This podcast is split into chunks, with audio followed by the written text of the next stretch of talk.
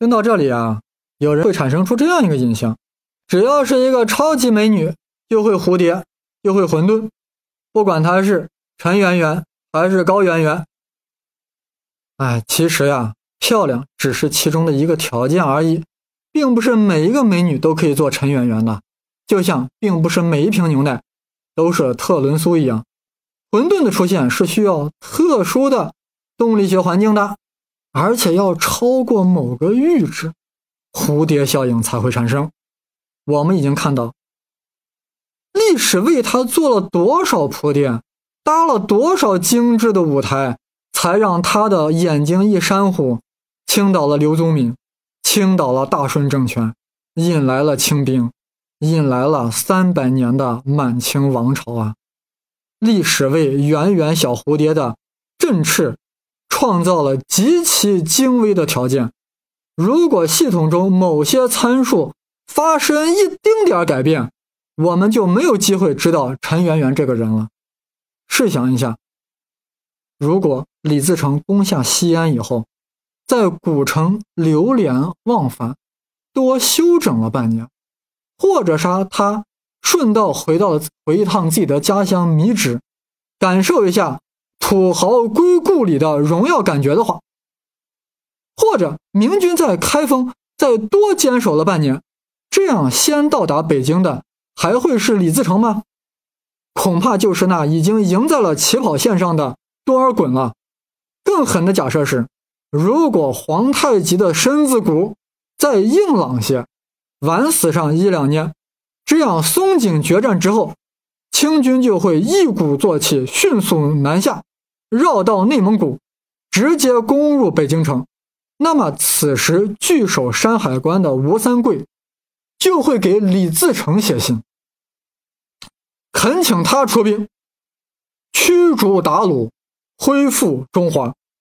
这样，农民军就会从一个流寇、乱贼的身份获得了吴三桂效应，从而遭到首尾夹击的就不再是李自成，而变成了多尔衮。而先进北京城的清军可能会首先腐败起来，而未进北京城农民军就事先没有腐败的机会，依然会保持吃苦耐劳、连续作战的农民本色。那么历史的结局就要重新考虑。更重要的是，如果这样一来，任你陈圆圆如何美貌，刘宗敏就见不到你了。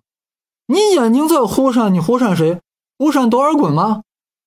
恐怕就没有这种蝴蝶效应的机会了。本身很确定，但外人无法预见，看起来貌似杂乱无章的系统，表面上很随机，但其实很任性。这就是混沌系统。我是 Page Seven 胡先生，蝴蝶效应和混沌理论，混沌理论。我们现在用数学迭代的过程，来重新刻画一下满清入主中原的整个过程。既然是一个数学模型，就要尽量简化，所以我们就不考虑另一支农民军张献忠的作用了。我们把张献忠农民军的作用作为一种背景噪声，只考虑李自成农民军、清军和明王朝，正好三个变量。因为三者是互相影响，所以应该是一个非线性的三维的微分方程，所以它是一个三体问题，具备了产生混沌的各种条件。大家注意，我一再强调，所谓蝴蝶效应，一定是刚开始发生了一个极其微小的、完全可以忽略的扰动，也就是对原始的初值只是发生了一个极其轻微的、难以察觉的改变。那么这个改变是啥呢？就是陈圆圆的出生。大家试想一下，出生在一个贫寒江苏人家的常圆圆，他在当时的历史来说，他就是个 nothing，在这个体系中的初值中，可以说是完全不会考虑他的，是可以忽略的，谁也不会注意他的。所以说，陈圆圆出生的时候，即便当时最伟大科学家爱因斯坦、拉普拉斯在，他也不会预测出。它会对中国未来产生的任何影响，但注意，这是一个非线性的微分方程，随着时间的演变，或者说随着年复一年的迭代，陈圆圆出生的这个对系统极其微小的初值扰动，开始逐渐放大。迭代一，亲爱的，你慢慢飞。贫寒的父母将之寄养于经商的姨父之家，使得陈圆圆的接触面扩大了。迭代二，重利轻义的姨父将之卖给了苏州梨园唱戏，这使得陈圆圆就有可能成为了一代名妓。他的接触面之数式的扩大。迭代三，国丈田红玉将之带回北京，它的作用已经不不局限于江左，将影响到当时的政治中心北京。迭代六，李自成进入北京，这意味着陈圆圆这个小蝴蝶开始在农民军的范围内开始煽火了。迭代七，刘宗敏霸占了陈圆圆，蝴蝶效应发作了。具体发作发作在了迭代八，吴三桂得知了刘宗敏霸占了陈圆圆，于是乎冲冠一怒，混沌出。迭代九，吴三桂引清军入关，本来只不过是一个。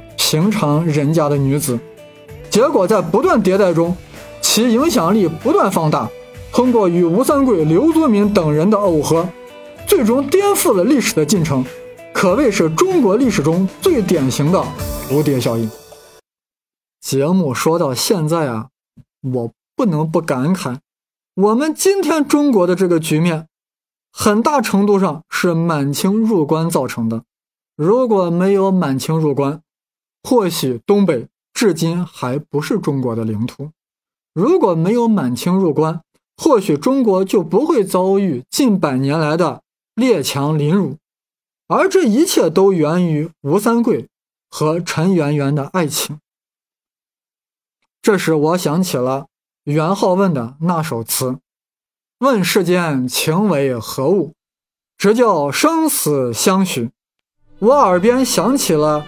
《梁祝》的小提琴协奏曲，浮现出了那两只蝴蝶，在花间草丛飞来飞去，飞来飞去，飞去。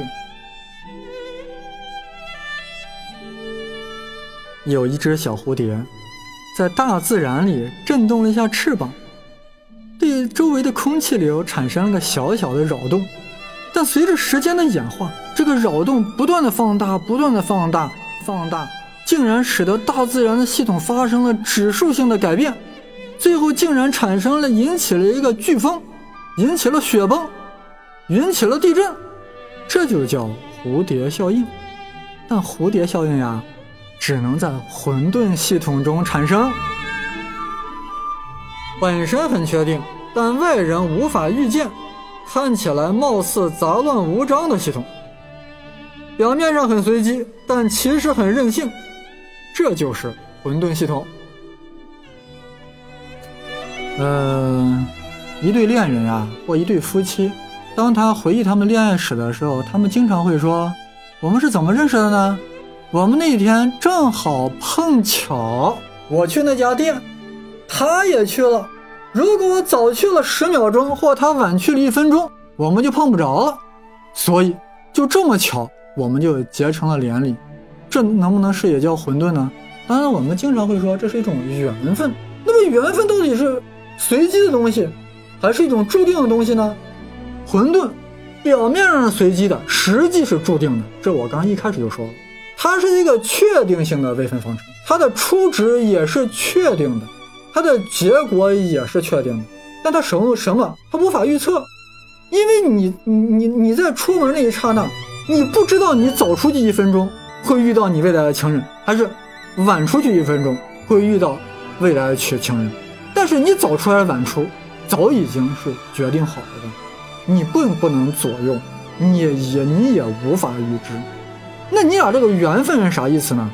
用我们的古人说话就是前世注定，你俩的前世这个微分方程已经建立起来了，这个初值已经出现了，你的今世只不过是在今世的又一次迭代而已，注定了出现了这样一个局面，这就是缘分的这样一个说法。当然了，缘分的这个说法听起来似乎并不科学，但是似乎又很科学，这里就不能多说了。